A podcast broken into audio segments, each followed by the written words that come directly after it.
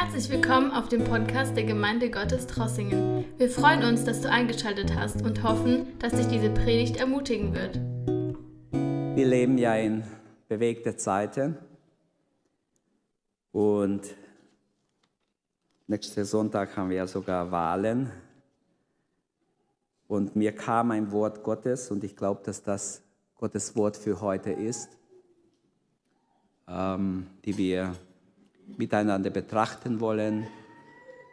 Und ich möchte Gottes Wort lesen aus Sprüche 14, Vers 34. Mein Thema wird sein Aufstieg und Untergang einer Nation. Ich habe das nicht irgendwo gelesen, sondern ich habe viel nachgegrübelt. Dankeschön. Meine Stimmbänder sind morgens oft im Eimer. Das heißt, sie kratzen. Ich bin nicht erkältet, aber irgendwie, ich habe zu wenig getrunken heute wahrscheinlich. Oder noch fast gar nicht. Es ist ein ganz ernstes Thema für mich. Es geht mir darum, dass wir ein Anliegen bekommen, dass wir eine Bürde bekommen für unser Land, für unsere Mitmenschen, und erkennen, wie wichtig ist, dass wir in der Gerechtigkeit Gottes leben. Denn dieser Vers sagt, und das ist unser Text, Gerechtigkeit erhöht eine Nation, aber die Sünde ist die Schande der Nation, Nationen. Auf Hebräisch könnte es aussehen, wie es aussieht. Vielleicht, wenn ihr Hebräisch lesen könnt, so sieht es im Alten Testament aus. Und unten drunter die Luther-Übersetzung, Gerechtigkeit erhöht ein Volk, aber die Sünde ist der Leute Verderben.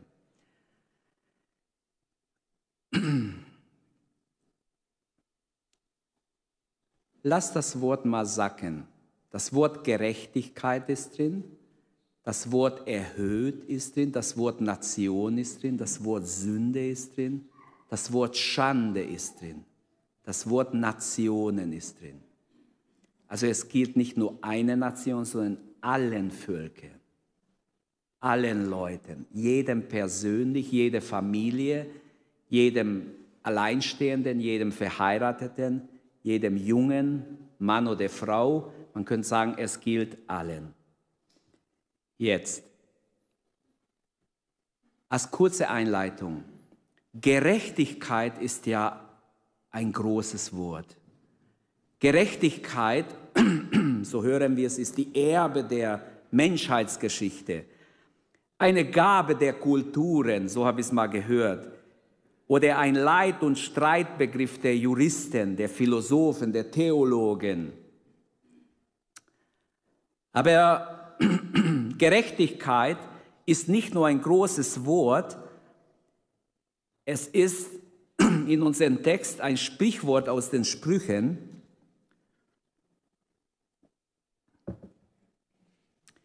Und wir können daraus rauslesen, was ein Volk groß macht und was ein Volk, eine Nation auch zerstört.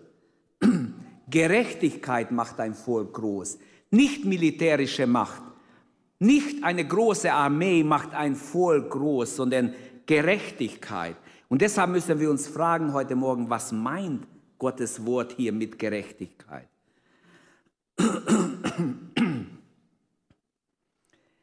Im Kontext steht dieser Vers in Kapitel 14 zwischen 28 und Vers 35 in einem Abschnitt, wo es um den König geht und seine Regierung. Der König und seine Regierung, wie der König regieren soll, da steht über sein Volk, über seine Geduld, über seine Reinheit, seine Politik, seine Macht und wie er damit umgeht. In diesem Zusammenhang steht dieser Zitat oder diese, es ist eigentlich ein Sprichwort, von Salomo. Drei Gedanken, um diesen Text besser zu verstehen. Mein erster Gedanke, ich möchte den Begriff und das Verständnis der Gerechtigkeit erklären.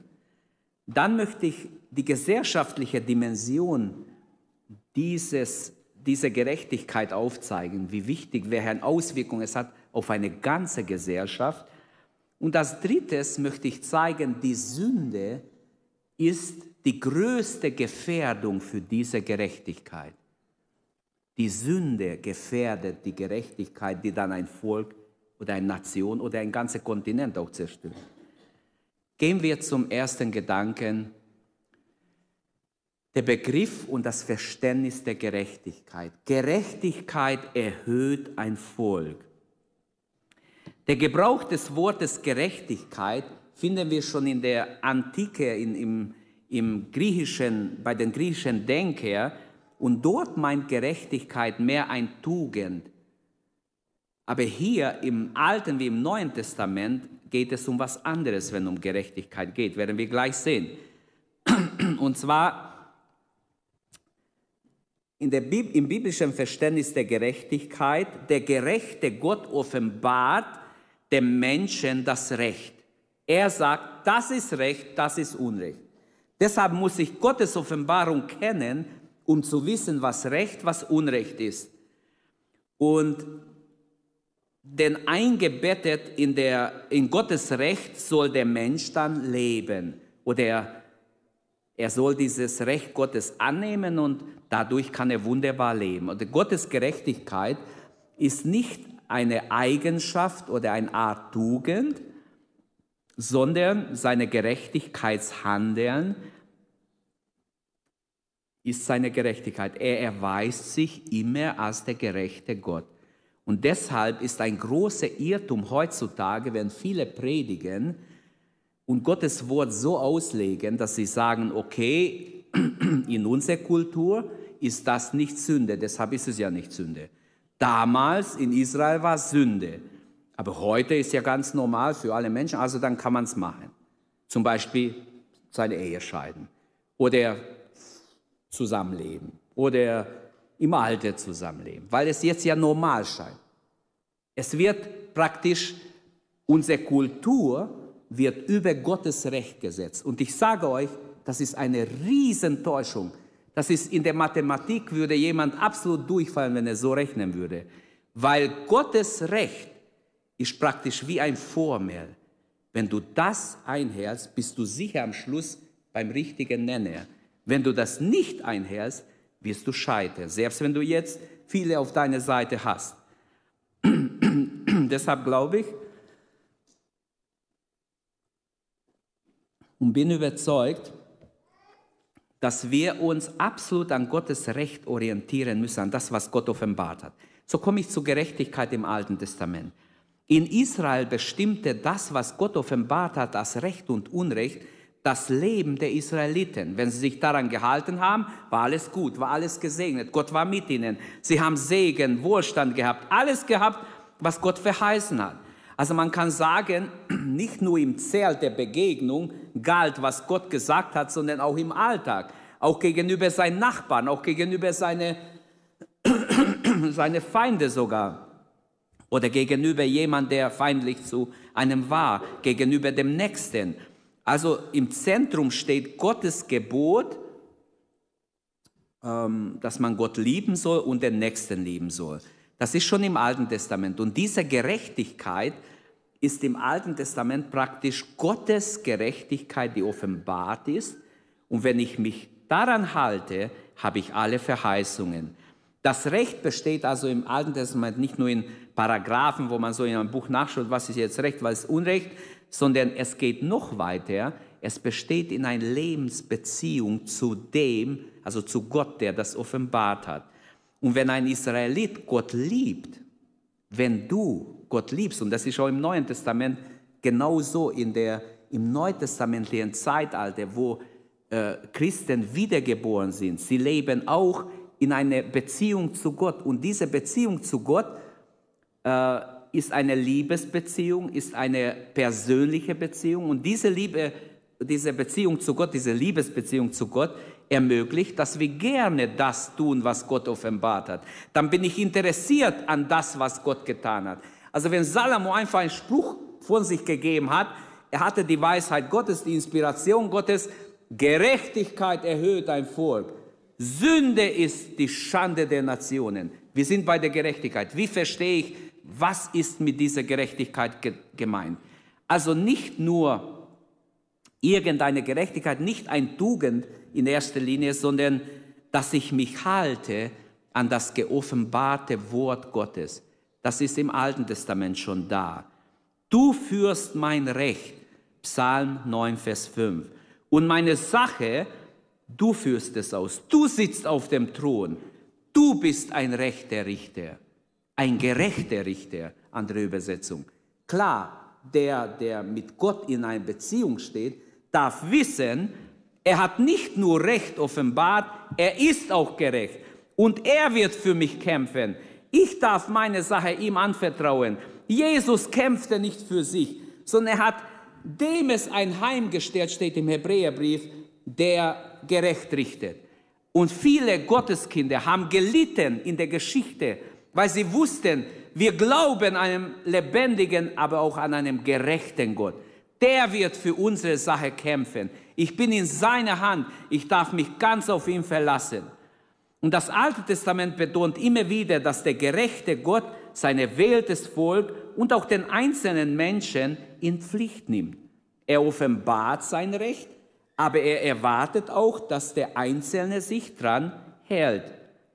Der in Gottes Gerechtigkeit hineingerufene Mensch, und das sind wir alle, in der Nachfolge Jesu sind wir auch in der Gerechtigkeit hineingerufen, der hat auch eine Verantwortung. Das heißt, wenn ich die Gerechtigkeit Gottes kenne, habe ich eine Verantwortung, es auch zu leben. Und es wird oft bei uns Menschen, weil wir fehlerhaft sind, nicht so einfach perfekt sein.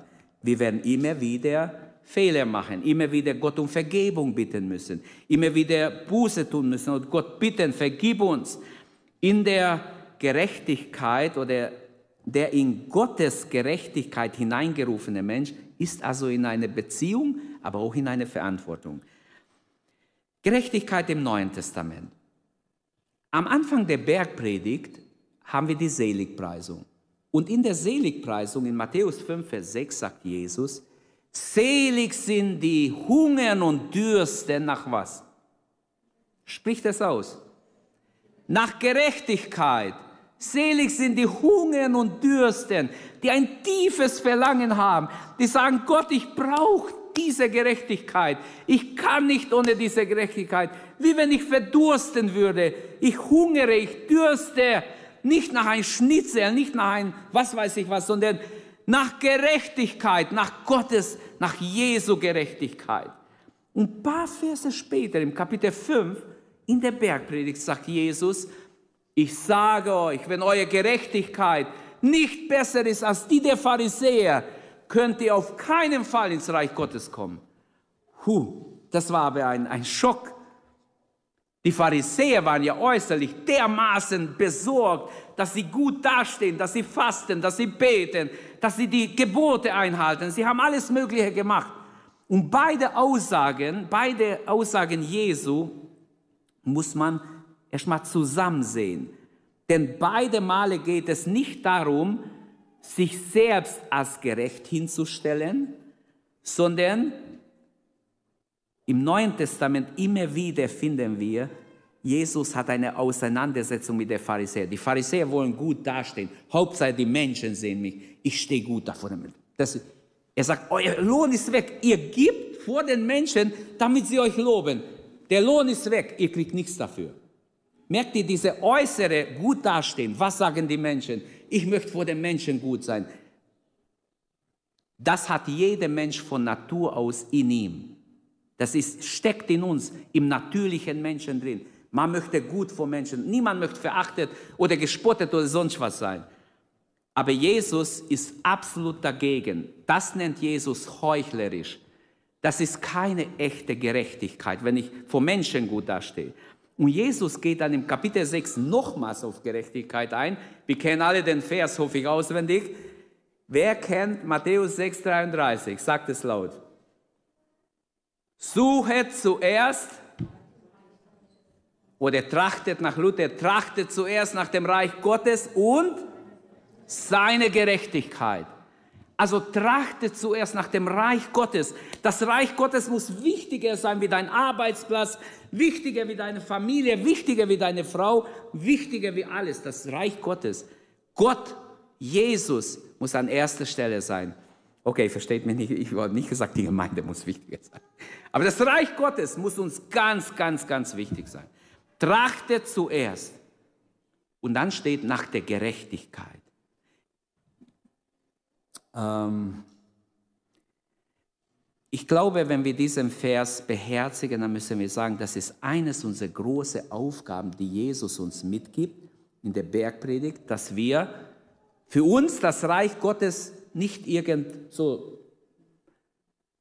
dritte, vierte, fünfte Sache ist, sondern sehr priori, pri, pri, primär ist oder sehr wichtig ist, ja.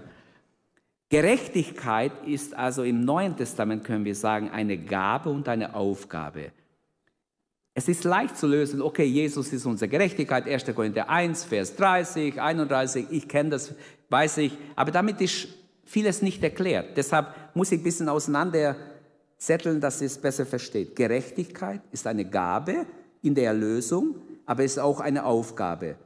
Hier kann nichts auseinandergerissen werden. Vor allem aber ist alle Selbstmächtige, Selbstmächtigkeit ausgeschlossen. Ich kann mich nicht gerecht meinen. Ganz klar, nur Jesus kann mich gerecht meinen. Ich brauche seine Gerechtigkeit. 1. Johannes 2, Vers 1. Er ist gestorben, nicht nur für uns, sondern für alle Menschen und will uns gerecht machen. Dieser Gerechte will ja ähm, Also diese Gerechtigkeit bietet ja Jesus allen an.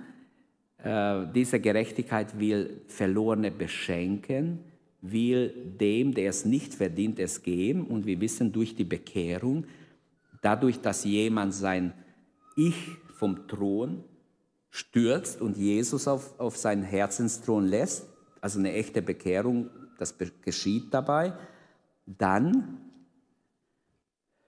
wird uns die Gerechtigkeit Jesu zuteil. Aber jeder, der die Gerechtigkeit Jesu hat, ist berufen, seinen Willen zu tun. Jesus sagt ganz klar für seine Kinder, der Wille Gottes ist wichtig.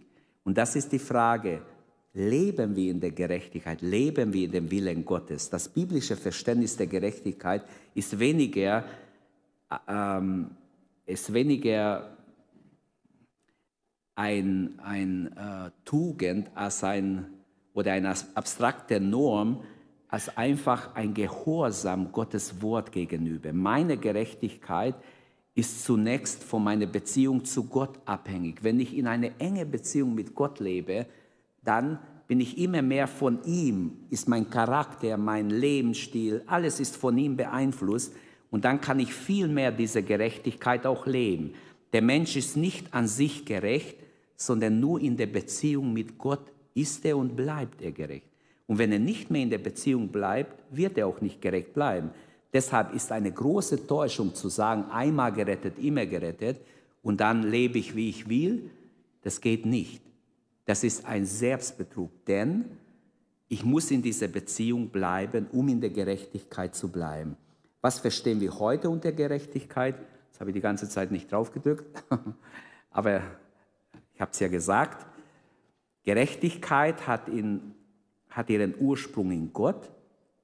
Menschen, die das Gerechte tun, die entsprechen dem Willen Gottes. Das ist, was wir heute als Christen darunter verstehen können. Jesus nennt, als ein Zeichen der Endzeit die zunehmende Ungerechtigkeit. Und eigentlich Gerechtigkeit ist in Gott begründet und gilt universell in alle Länder, überall in der ganzen Welt gilt die Gerechtigkeit, die Gott offenbart hat als Maßstab. Aber viele, viele, viele halten sich nicht mehr dran.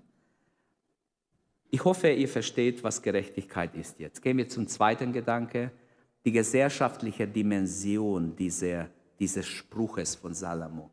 Gerechtigkeit erhöht ein Volk. Die gesellschaftliche Dimension dieser Gerechtigkeit im ersten Teil des Verses, die Wichtigkeit dieser Gerechtigkeit im sozialpolitischen Leben einer Nation. Ähm, Augustinus hat schon geschrieben, dritte Jahrhundert oder vierte Jahrhundert, ohne Gerechtigkeit sind die Staaten nur noch Räuberbanden. Ehrenhaft ist nicht die Bedrohung der anderen, ehrenhaft ist nicht das Gesetz des Stärkeren, nicht das Gesetz der Räuber, sondern sind gerechte Beziehungen, gerechte Verträge, gerechte Handlungen. Ehrenhaft ist eigentlich jemand, der sich an Gottes Gerechtigkeit hält und nicht, weil er stärker ist, den anderen ausraubt. Und er hat recht, wenn er sagt, die Staaten sind ohne Gottes Gerechtigkeit nur Räuberbanden. Wie oft haben sie die Menschen ausgeraubt? In alle Herren Länder, wo keine Gerechtigkeit war. Ehrenhaft ist das Fairplay im Wettbewerb. Im Sport spricht man darüber. Nicht das, was dem anderen schädigt, äh, um des eigenen Vorteils willen. Dies gilt nicht nur im Sport, im Beruf, sondern äh, auf allen Ebenen der Gesellschaft. Während gerechte Prinzipien und Taten eine Gesellschaft erhalten, ihm Stabilität geben und sogar erhöhen, wie es hier steht, beschämt die Abwesenheit dieser Gerechtigkeit jedes Volk, wo es fehlt. Sprüche 11, Vers 11, da ist auch ein ähnlicher Spruch. Durch den Segen der Rechtschaffenen steigt ein Staat auf. Durch den Mund der Frevler aber wird sie niedergerissen. Ich glaube, als Gemeinde Jesu müssen wir die Gerechtigkeit Gottes haben. Wir können nicht über den Staat nur schimpfen. Äh, unser Staat ist in einem desolaten Zustand, ist meine persönliche Sicht. Aber es reicht nicht. Ich weiß, dass im Bundestag auch gläubige Menschen sind. Gläubige, die du, wie du und ich beten jeden Tag und flehen, dass irgendwie Gott noch Deutschland hilft oder irgendwie eine Wende gibt. Es gibt Menschen auch im Landtag in Stuttgart. Ich war bei einem Treffen, wo diese Leute sich treffen. Ich habe mich gewundert. Gläubige Bürgermeister, gläubige Politiker, die genauso beten wie wir und glauben an Jesus, an seine Auferstehung und flehen Gott an und beten und fühlen sich oft unmächtig, weil die Mehrheit ja absolut das Gegenteil ist, gottlos ist, Gott sogar überall ausschließen wir, in jedem Gesetz.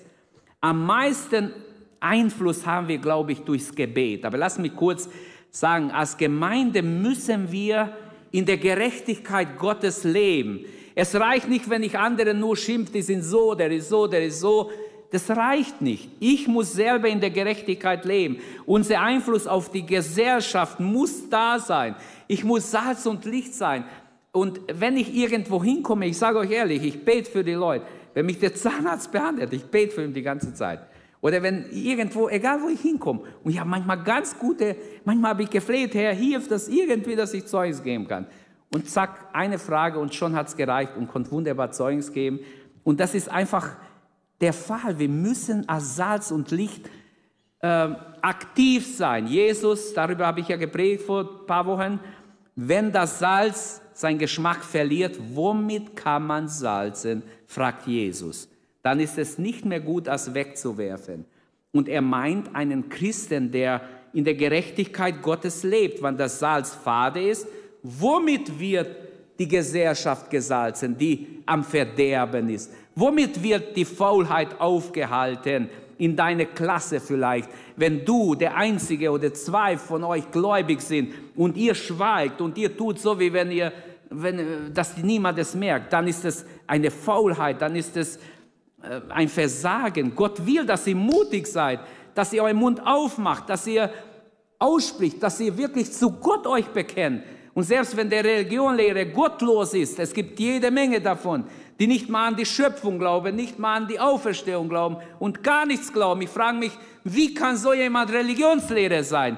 Möge Gott sie alle austauschen und gläubige Religionslehre geben, nicht die Kinder verführen und mit ihnen noch, noch argumentieren gegen ihr Glauben, was ja immer wieder geschieht, das weiß ich von einzelnen Kindern und Teenager, auch aus unserer Gemeinde und von anderen Gemeinden.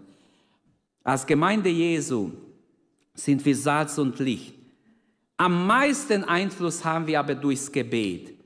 Glaubt mir, Geschwister, nimm das heute als ein Schlüssel in deine Hand. Gebet ist deine stärkste Waffe, die du hast. Gebet im Namen Jesu. Ich habe heute Morgen nur gelesen, das haben wir gleich notiert, Sprüche 21.1. Wie Wasserbecher ist das Herz eines Straßenpenners oder eines einfachen Menschen, eines Drogenabhängigen oder irgendeines sterbenden Menschen. Nein, wie Wasserbecher ist das Herz des Königs in die Hand des Herrn. Wohin immer er will, neigt er es. Merkt ihr, wie viel Macht wir haben im Gebet? Das Herz eines Regenten ist in die Hand des Herrn. Ich sage mal in anderen Worten. Das ist gemein. Und das hat der König selber geschrieben. Er war der große, berühmte König Salomo, mit göttlicher Weisheit ausgestattet. Er hat erkannt, wenn Gott will, auch wenn ich was anderes will, er lenkt mich, wie er will. Ich muss das machen, was er will. Also er gibt Gott die Ehre und sagt, Gott hat die Macht, selbst den König, sein Herz zu lenken, wie er will. Wie ein Wasserbach, der umgelenkt wird. Und in 1 Timotheus 2, Vers 1 bis 3 haben wir ja diese wunderbare Stelle, dass wir für die Regierung beten sollen, für die Regenten. Und da haben wir ganz klar diesen Aufruf, das werden wir in der Bibelstunde bald betrachten. Da haben wir einen ganz klaren Gebetsaufruf für die Gemeinde.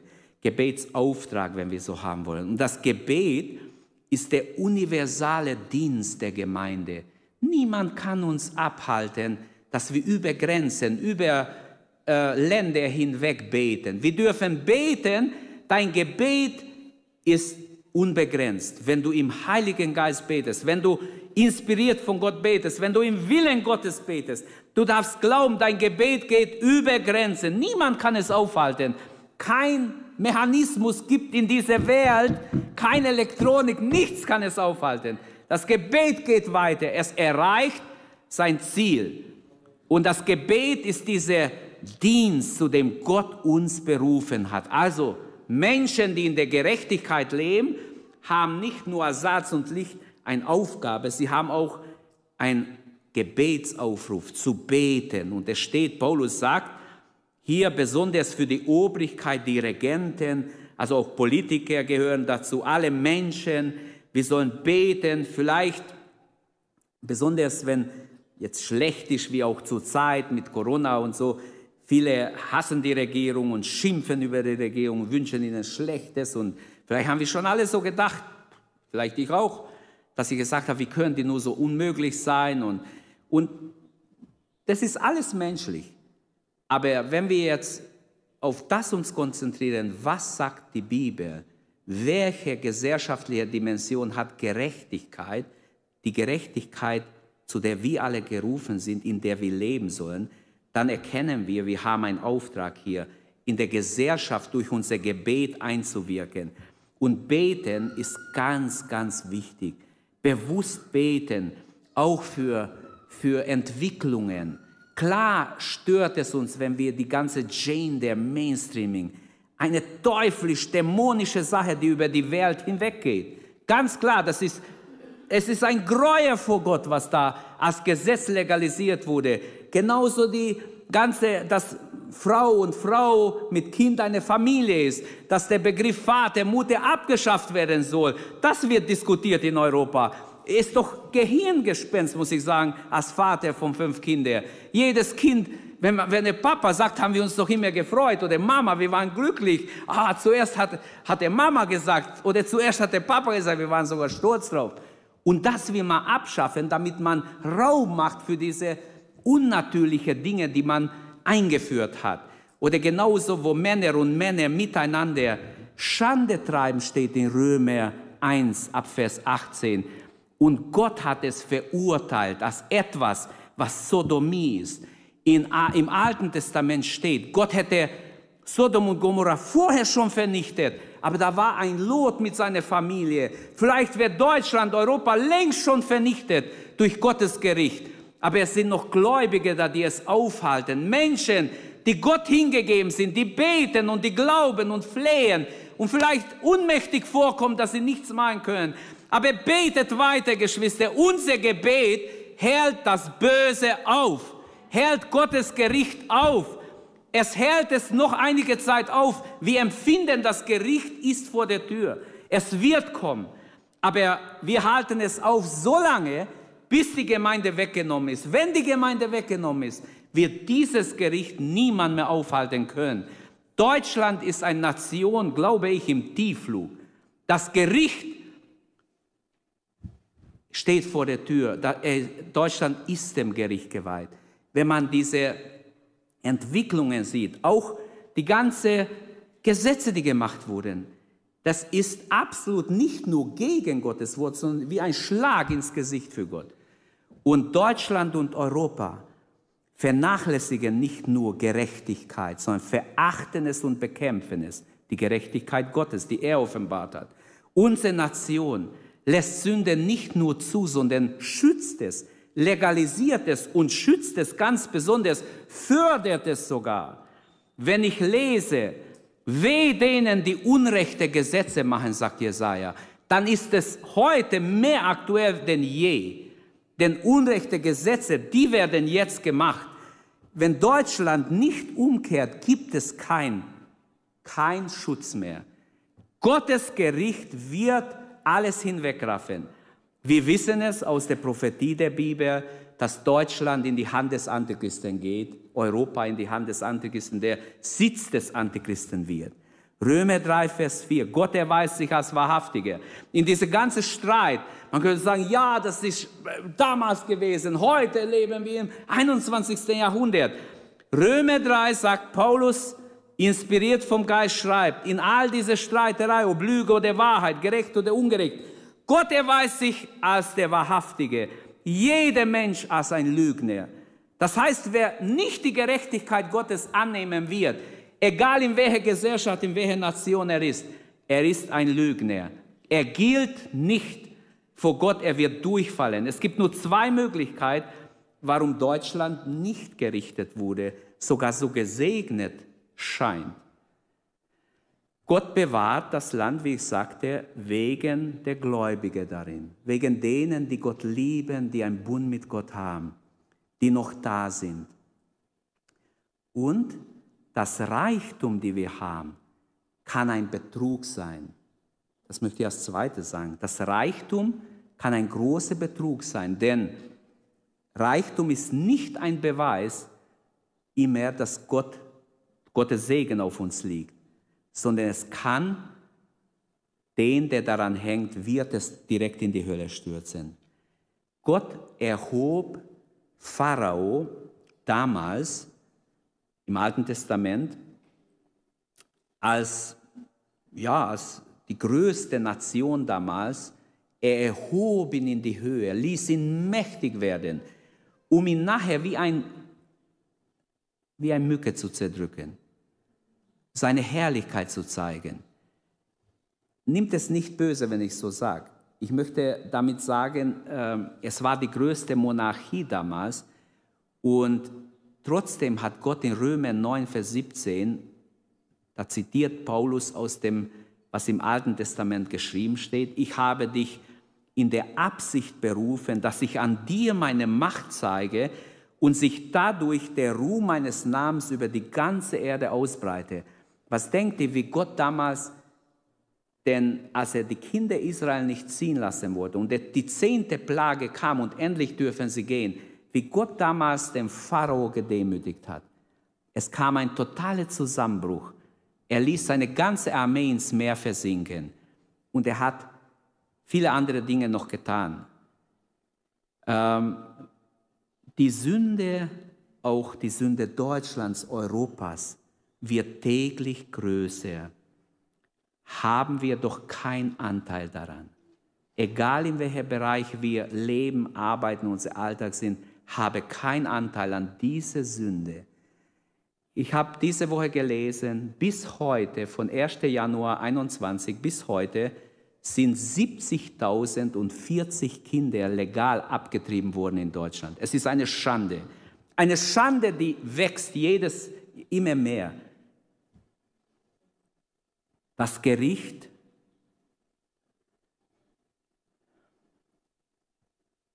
steht vor der Tür, bin ich überzeugt. Und wir müssen einfach sehen, unsere Welt ist wie ein sinkendes Schiff. auch Deutschland und Europa ist ein sinkendes Schiff. Der hat schon längst ein Riesenleck. Nur die Menschen merken es nicht. Man tut so, man spielt, wie wenn alles normal wäre. Und das Schiff ist aber schon in eine Seite gekippt. Wohl dem, der aufwacht und es merkt und merkt, wie wichtig ist, dass wir auch diese Aussage Gottes zu Herzen nehmen. Gerechtigkeit erhöht ein Volk. Sünde ist die Schande der Nationen. 3. Mose 18, Vers 24, da hat schon Gott offenbart die Schlechtigkeit der sieben Völker Kanaans. Wir lesen dort, ich fasse es zusammen, ein Vers nur, das Land ist verunreinigt. Deshalb bestrafe ich seine Ungerechtigkeit. Und das Land selbst spuckt seine Bewohner aus. Ich glaube, dass die Sünde so schlimm ist, dass die Sünde selber die Leute zerstören wird. Nicht, Gott muss gar nichts machen, er muss nur zulassen und die Sünde zerstören sich selbst. Äh, die Schlechtigkeit dieser sieben Völker, hat Gott angekündigt, lässt nicht zu, dass sie weiter, praktisch, in anderen Worten würden wir es heute sagen, sie waren wie ein Tumor in einem gesunden Körper, der muss schnell raus. Sonst wird das ganze Leib kaputt gehen. Gott warnte Israel, dass ihnen genau dasselbe passieren kann, nachdem sie ins verheißene Land kommen. Er warnte sie, darum haltet meine Satzungen, haltet euch an mein Recht. Und Recht und Gerechtigkeit, das sind ja Worte, die sind ganz nebeneinander. Das Gleiche ist manchmal gemeint in der Bibel, Gerechtigkeit und Recht Gottes. Die Gerechtigkeit Gottes ist als Recht, als Offenbarung, als Recht offenbart und man soll sich dran halten. Und deshalb glaube ich, wir halten uns nicht dran. Wenn man Gesetze, die die Väter unseres Landes in Deutschland vor Jahrhunderten gemacht haben, auf Grundlage der zehn Gebote, im Moment ist leider so, dass wir sehen ein moralischer Zerfall absolut. Salomo, der weiseste König, der auch ein politischer Analytiker war, wie es jemand immer nannte, der hat es sehr gut hier auf den Punkt gebracht. Ich glaube nicht, dass je ein weiserer König gelebt hat. Inspiriert vom Geist Gottes sagt er, Rechtschaffenheit macht eine Nation groß. Sünde zerstört und beschämt eine Nation. Ist jetzt meine Übersetzung. Der Gedanke ist der gleiche. Es gibt keine Möglichkeit, dieses alte Sprichwort außer Kraft zu setzen. Er steht, es ist inspiriert, es hat 3000 Jahre die Wahrheit den Menschen verkündigt, allen Generationen, und es wird in der Endzeit Recht behalten, bis es in Erfüllung geht, auch in unserer Generation. Keine Gesetzgebung kann dieses sinkende Schiff retten. Ich sage es erst mal so, kein, kein, kein menschlicher Anstrengung kann es retten. Kein Gerichtsbeschluss kann die Hand des Allerhöchsten aufhalten. Wenn Deutschland nicht umkehrt, wenn, die, wenn wir alle nicht wirklich beten und Deutschland eine echte Buße bekommt, wird dieses Land und Europa sowieso untergehen. Viel Böses wurde in diesem Nest in Europa, in der Europäischen Union und wird immer noch gebrütet. Nur Gott und seine Gerechtigkeit können die Völker retten. Das haben wir in der ganzen Bibel, Altes und Neues Testament. Wie misst man Ruhm oder Schande einer Nation? Wie? Denkt mal nach. Wie misst man das? Wodurch wird ein Volk erhöht, steht doch hier. Durch Gerechtigkeit. Und die Schande durch die Sünde. Wenn ein Volk Gott fürchtet, und sich an Gottes Wort hält, dann wird es Zukunft haben, da hat es Verheißung, dann wird Gott dieses Volk von anderen bösen Völkern, die sie angreifen, ausbeuten wollen, sogar schützen. Steht alles immer wieder in der Bibel.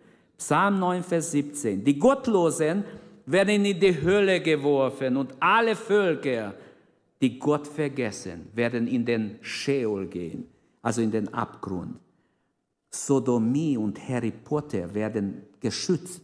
Unsere Kinder müssen teilweise das lesen. Dämonische Dinge. Bücher, die wirklich inspiriert sind von unten. Wenn ich weiß doch, ich habe es erzählt am Mittwochabend, dass eine junge Frau in Österreich, ein Gläubig, aus einer gläubigen Familie, auf dem Gymnasium von der Lehrerin ein Buch bekam, von Harry Potter. Sie nimmt es nach Hause, liest das Buch, legt es auf ihr Tisch. Sie ist wie verwandelt. Sie braucht kein Essen mehr. Sie isst drei Wochen circa nichts. Nimmt voll ab und sie ist krank. Sie ist psychisch wie gebunden, krank. Niemand weiß, was sie hat. Und die Eltern sind ganz verzweifelt. Und sie weiß es auch nicht, die Eltern auch nicht. Und das Buch liegt da auf dem Tisch. Und Gott sei Dank, dass es noch den Heiligen Geist gibt und Menschen, die voll Heiligen Geistes sind. Sie rufen einen Bruder und er kommt zu ihnen nach Hause und sie erzählen, wir haben riesen Not mit unserer Tochter, wir wissen nicht aus, nur ein, 14 Jahre. Äh, die Tochter ist nicht mehr seit Wochen und wir wissen nicht, was los ist. Und ich erzähle das bewusst, weil das vielleicht schon bei vielen passiert ist. Aber dieses weiß ich 100%, dass es so ist, wie ich es euch sage. Und wisst ihr, was passiert? Der Bruder hat natürlich vorher gebetet und gesagt, Herr, hilf, dass ich Ihnen irgendwie helfen kann. Er kommt in diese, in diese Familie und die Eltern sagen, komm, wir gehen ins Zimmer, unsere Tochter. Die war im, im Zimmer, sitzt sie da, ganz fertig, abgemagert. Und der Bruder kommt hinein und sieht auf dem Tisch ein Dämon sitzen, auf diesem Buch. Gott zeigt ihm, ein Dämon sitzt da auf dem, sagt, was ist das für ein Buch? Geht gar nicht zur Tochter, sondern fragt den Vater, was ist das für ein Buch? Äh, sie schauen drauf, irgendwas mit Harry Potter, irgendeins aus dieser Serie. Und er gebietet im Namen Jesu, den Dämon zu weichen. Sie beten mit der Tochter, beten um Befreiung, sie wird befreit. Sie gehen rüber ins Wohnzimmer, die Tochter lernt ihnen nach und sagt, Mama, kannst du mir was zum Essen machen? Ich bin richtig hungrig. Merkt ihr, genau wie in der Bibel, wenn Leute geheilt werden, befreit werden, haben sie sofort wieder Hunger. Ich habe das einmal selber erlebt bei einem Kind, der ganz krank war. Wir haben für, ihn für, für das Kind gebetet. Und im Umdrehen hat das Kind sofort Hunger bekommen, tagelang nichts gegessen. War total irgendwie sehr, sehr krank. In diesem Fall ist die Tochter befreit worden, weil jemand geholfen hat. Was mit ihr wäre, weiß ich nicht. Wahrscheinlich wäre sie gestorben. Wer weiß, wie elendig gestorben. Und die Dinge werden angeboten. Ich weiß es doch. Die Dinge werden von Lehrern angeboten, die keine Ahnung haben. Oft schlechte Literatur, wo wir gestritten haben mit den Lehrern. Wieso muss mein Kind das lesen? Manchmal ist ganz gut, dass sie mal reinliest selber und es prüft, welches Buch eure Kinder lesen müssen. Und ich sage euch, es gibt noch viele andere Beispiele, die Zeit lässt mir nicht zu, ich muss weiter, die ich hier anführen könnte. Das Böse wird unterstützt und das ärgert Gott, nicht mich. Gott wird sich ärgern und Gottes Sohn ist beschlossen deswegen. Das ganze Christentum wird erschüttert zurzeit. Viele denken, ah, so schlimm ist es nicht. Viele versuchen irgendwie Kompromisse zu machen. Ich sage euch, wir sind alle an einem Scheideweg. Die Entrückung ist ganz nah. Die Entrückung kann jederzeit geschehen. Wir müssen bereit sein. Wir müssen einfach so leben in der Abhängigkeit von Gott und in der Gerechtigkeit Gottes. Erlaube nicht, dass du irgendwelche Kompromisse nur eingehst, nur um Menschen willen. Viele Christen sind selbstverliebt, unheilig, verachten das Gute, lieben das Vergnügen viel mehr wie Gott. Warum nicht so ist aussprechen, wenn es so ist? Es ist einfach haarsträubend. 2. Timotheus 3, 1 bis Kapitel 4, Vers 4 stimmt heute ganz haargenau auf, auf viele Gläubige. Viele haben eine bloße Form der Frömmigkeit, aber die Kraft Gottes verleugnen sie. Gott hat uns Christen geprüft und gewogen. Und Gott hat gesagt, wir sind zu leicht gefunden. Deshalb müssen wir ernsthaft zu Gott beten und nicht noch mit der Welt spielen. Es gibt kein Heilmittel für Menschen, die die Gerechtigkeit verlassen. Es gibt kein Heilmittel, nur Umkehr oder Schande, ewige Schande. Das ist eine Andeutung. Es gibt mehrere Verse in der Bibel, die mit diesem Wort in die ewige Verdammnis hinweisen. Also glaubt mir nicht, dass ich was hineinlesen will. Gibt es eine langfristige Hoffnung für unser Land, für Europa, für die Welt überhaupt? Ohne Gerechtigkeit? Ich glaube nicht. Dieser Vers hat eine so große gesellschaftliche Dimension wie vielleicht kein anderer. Salomo hat auch ein anderes Wort gesprochen.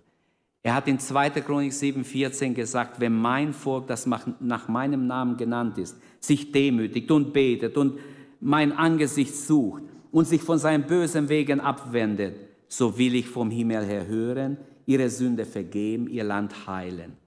Und das bringt mich zum dritten Gedanken und zum letzten Gedanken. Aufstieg und Untergang einer Nation. Die Sünde als die größte Gefährdung der Gerechtigkeit. Die Sünde ist der Leute verderben. Die Sünde ist diese Mauer zwischen dir und Gott. Die Sünde ist das Problem. Und die Sünde, das Problem der Sünde ist ja gelöst auf Golgatha. Jesus starb, damit diese Mauer wegkommt. Die Sünde ist die Schande der Nationen. Hey, auf mich soll das nicht zutreffen, auf dich auch nicht. Sorg dafür, lebe so, dass es auf dich nicht zutrifft. Amen. Jeder sollte ein, dieses tiefe Anliegen haben. Herr, auf mich soll dieser zweite Teil des Verses auf keinen Fall zutreffen. Sünde ist Zielverfehlung und man könnte so viel sagen. Warum kommt es immer wieder zu Regelverstößen? Die Sünde ist das Problem, weil die Sünde im Leute ist. Warum betrügen Menschen einander? Weil sie Sünde im Herzen haben. Warum kann man nicht Menschen vertrauen? Weil sie Sünde im Herzen haben. Ein Mensch, der mit der Gerechtigkeit Gottes erfüllt ist, dem kannst du 100% vertrauen. Da brauchst du nicht Eifersucht oder sonst was haben. Jemand kam, ähm, ja, zu mir schon öfters schon habe ich gebetet mit Leuten, aber letzte Woche kam jemand, wo wir gebetet haben wegen Eifersucht. Wisst ihr, wie wichtig ist, dass wir Gerechtigkeit in unser Herz haben? Die Liebe Gottes, diese Beziehung zu Gott. Die Sünde ist der, die Schande der Nationen. Warum kann wohl niemand von uns, der Fußball gespielt hat, sagen, ich habe noch nie jemand gefault, ich habe noch nie jemand geschubst. Nur wegen eigenen Vorteil. Was haben sie schon alles gemacht? Und manche wollten Tor schießen, da wurden sie am letzten Moment noch gefolgt, sind auf die Nase geflogen. Und das macht man einfach wegen eigenen Vorteil. Aber das ist nur ein Bild auch für unser Leben. Wie oft macht man das überall in allen Bereichen des Lebens? Sünde kann nicht äh, kann sich als Selbstgerechtigkeit äußern. Ich bin nicht nur ein Starker oder äh, der seine Macht missbrauchen kann, ich bin auch ein schuldig gewordener Mensch. Ich brauche Gottes Vergebung. Wir alle sind von Natur Sünder. Wir brauchen Gottes Vergebung, Gottes reinigende Blut und Jesu Blut. Und ein Sünder ist ein Gerechtigkeitsverdreher. Habe ich irgendwo gelesen. Ein Rechtsverdreher. Ein Sünder ist der, der das Recht ein bisschen wegdreht. Oh, ist mir zu streng ein bisschen weg, ein bisschen leichter, der die Waage vielleicht ein bisschen ändert. Steht im Alten Testament, man soll die Waage nicht verändern. Und deshalb steht ja bei Gerichten manchmal so verschiedene Zeichen, drei Zeichen eigentlich. Eine ist diese Waage, weil man möchte damit sagen, die Justitia hat sich verpflichtet, gerecht zu richten, genau gerecht zu richten. Kein, und da steht auch diese verschlossene Auge, damit man die, die Person nicht ansieht. Er muss richten, wie wenn er nicht sieht. Wir haben Beispiele in der Bibel. Ein Beispiel wäre Salomos, die zwei Frauen ihre Kind neben sich haben und eine erdrückt das Kind und legt es in der Nacht dem anderen hin und nimmt ihr lebendiges Kind zu sich. Und morgen, wo die Mütter aufstanden, hat die richtige Mutter sofort gemerkt, das ist mein Kind. Aber sie hat es weggenommen, meldet es vor dem Gericht. Zuerst geht es zum kleinen Gericht, zum größeren. Es geht bis zum König. Keiner kann es lösen. Wie sollen wir es machen? Aber einer war mit Gottes Weisheit erfüllt. Als dieser Fall vor ihm kommt, er überlegt gar nicht viel. Er hört die Frauen an und er sagt, holt ein Schwert. Gib das Kind her, trennt ihn in zwei. Aber wahrscheinlich hat er dem Soldat gesagt, erst wenn ich sage. Trennt das Kind in zwei. Und sofort hat sich die Mutter gemeldet, die richtige. Nein, gibt es lieber ihr. Die andere hat gesagt, ja, es soll in zwei getrennt werden. Und dann hat Salomo gesagt, gib das Kind der richtigen Mutter und du halt deinen Mund und geh. Sofort war, und die Bibel lobt es, als ein unheimlich weise Urteil. Das war Gerechtigkeit in eine ungerechte Situation. Viele kommen vor Gericht und weinen und sagen, ich wurde ungerecht behandelt, das geht nicht, ich wurde ungerecht behandelt. Ich war mit ein paar Leuten vor Gericht, selber kann ich mich nicht erinnern, aber ich war mit ein paar Leuten vor Gericht und einmal habe ich mich richtig gefreut, wie klug dieser junge Richter war. Ich würde ihm 1a ausstellen. Ich habe hinten nur zugeschaut und gemerkt, wie er die Lügner sofort geschnappt hat. Der hat sie rausgeschickt, nächste Zeuge, nächste Zeuge, und hat die wieder reingerufen und hat gesagt, Sie haben mich angelogen. Ich könnte Sie jetzt, ich könnte Sie jetzt bestrafen. Sie haben mich angelogen. Es ist 100 Prozent, Sie haben mich angelogen.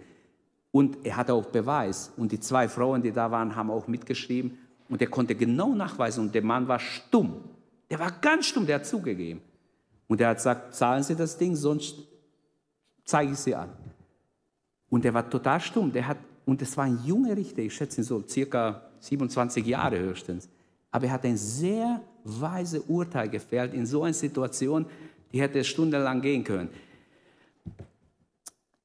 Ich schließe, das ist ein Thema, das uns begleiten soll unser ganzes Leben, weil die Sünde wird uns begleiten unser ganzes Leben, weil wir noch im Fleisch sind.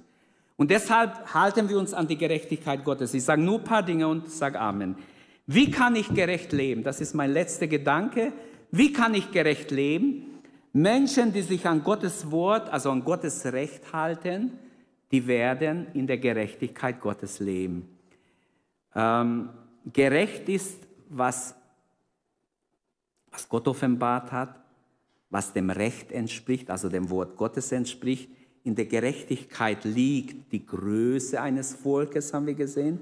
Gottes Wort nennt die Sünde als letzte Ursache für den Niedergang. Schauen wir die Völker an. Babylon ging in Stolz. Schaut mal das große Reich, das ich, das ich, hat Nebuchadnezzar gesagt, ich geschaffen habe. Gott ließ ihn untergehen.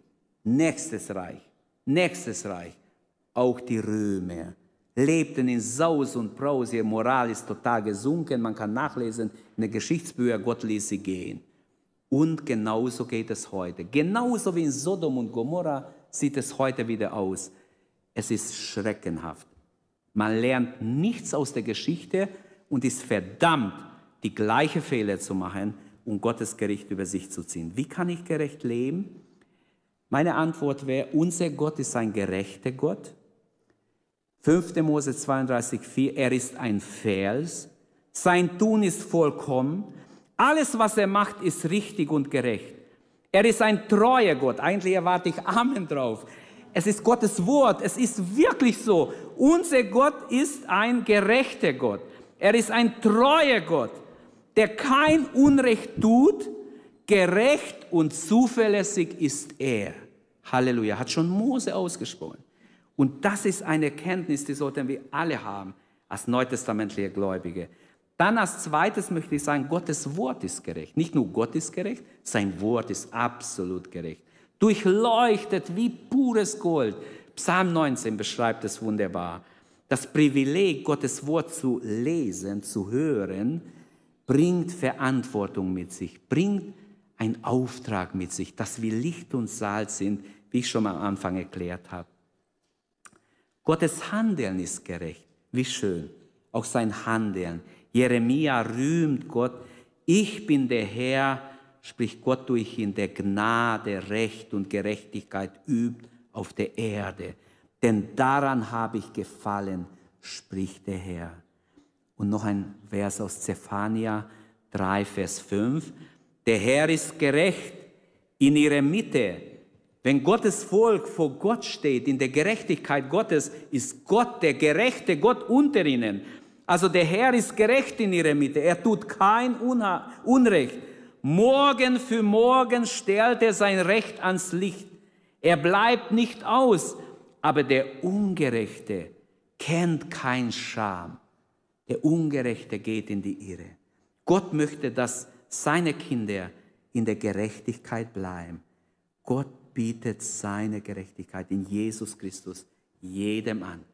Also was baut eine Nation auf, haben wir gesehen, die Gerechtigkeit, die Gott offenbart hat, nicht irgendeine Gerechtigkeit.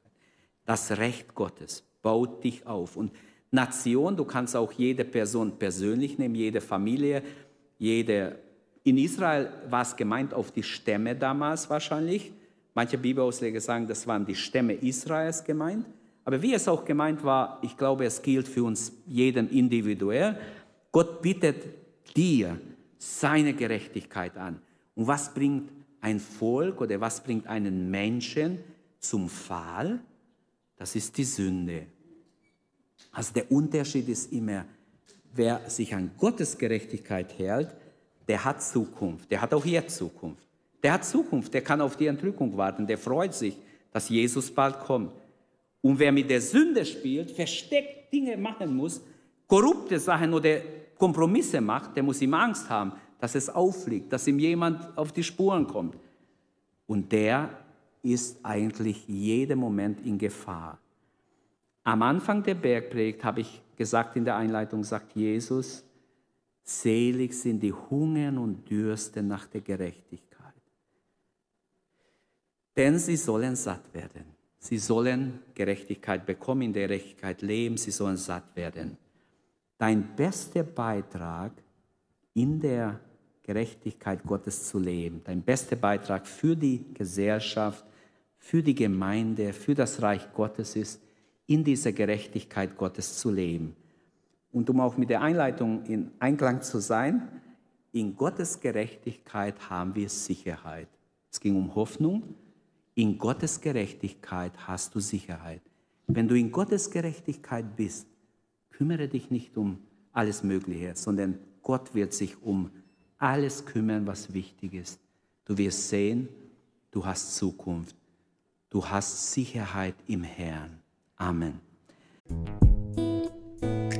Danke, dass du unsere Predigt angehört hast. Wenn dich die Botschaft angesprochen hat, dann teile sie gerne mit deinen Freunden und Bekannten, dass auch sie diese Predigt hören können. Wir wünschen dir Gottes Segen.